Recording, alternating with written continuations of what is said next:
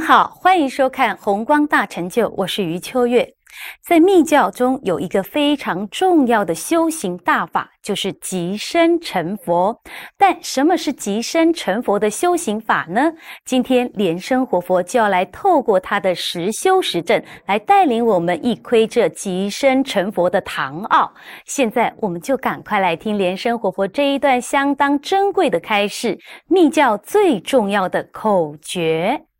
啊，今天呢，跟大家谈。密教一个最重要的口诀，那么这个口诀呢，也就是说，啊，你呀就是佛，那佛呢也就是你，啊，这个导不管你怎么讲，你就是佛，佛就是你，这个就是密教啊最重要的一个口诀。那么。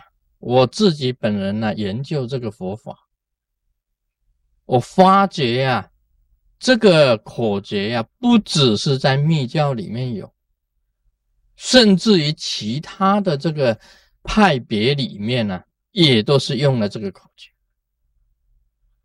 然后我不讲了，也许大家不知道。那么讲了以后呢，你们就会清楚，这个口诀啊，非常的重要。其实佛学佛啊，这个分了几个这个派系，它有几个这个派系，有所谓真如派系。最早提出来的真如派系应该是燃灯佛，应该是燃灯佛。真如派系啊，可以讲啊，就直接去印心，佛的心呐。跟那个弟子的心呢，直接相应了，就是属于真如。那么这个真如派系啊，是燃灯佛啊的，它本身的一个最主要的一个一个主张。那直接印心呢，也就是说，你就是佛了，我是佛，那么我印证你，你也是佛。这个就是真如派系，还有呢，波叶派系，波叶这个讲出来的啊，这个就是释迦牟尼佛。释迦牟尼佛可以讲是波叶派系的。那么佛陀是怎么讲的？我们晓得四圣地、六度、六波罗蜜、八正道。十二因缘，这是佛陀本身讲。佛陀讲到最后呢，他讲了一句话。当他在菩提树下开悟的时候，他讲了一句话：“原来众生啊，都是有佛性的。”就这一句话。这一句话就是讲啊，你就是佛，佛就是你。波叶的意思啊，是从。四谛法、六度、八正道、十二因缘，这个佛本身呢，这个智慧的这个佛慧的理论里面呢，去发掘到你自己本身就是佛，去开发，把一些这个，把一些啊，你那些蒙蔽的这些啊，这个支障、这些障碍给它去除掉，显现自己的佛性。这个就是，又是证明了你就是佛，佛就是你。佛陀也讲啊，众生皆有佛性，这个是属于波叶派系的。还有呢，学佛有唯识派系，唯识派系啊是弥勒菩萨的主张，弥勒菩萨的主张就是从眼耳鼻舌身意六识。到了第七世、第八世、第九世，啊，这个安摩拉世，安摩拉世是什么啊？就是佛世，从意识上去开花意识的。你自己身体里面有很多的事，眼耳鼻舌身意都是事。到了最深意识的第九世，开发你的。种子识里面的第九是最深意识里面发觉你就是佛，佛就是你，把佛性开发出来，你就成了佛。这个是唯识派系的，唯识派系。还有呢，我们现在修密教，密教是属于属什么派系啊？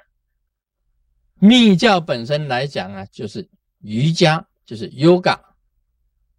那么瑜伽呢，就是讲相应的，讲相应的。那么瑜伽相应呢，为什么说啊，你就是佛，佛就是你呢？所谓相应之道啊，就是佛跟你合一，相应就是佛我合一，佛你合一，合一的密教讲寄生成佛，马上你就变成佛，直接就走入佛的境界里面了，马上变成佛，佛我合一呀，这个 yoga 瑜伽。相应就是寄生成佛，把你自己变成佛，你就是佛，佛就是你，这个就是瑜伽啊。这个已经讲了四个派系了啊，四个派系全部都是这样。还有中观派系，中观派系是谁主张的啊？刚才我讲那个瑜伽派系是谁主张的？那么我们讲的密教祖师算是莲花生大师主张的。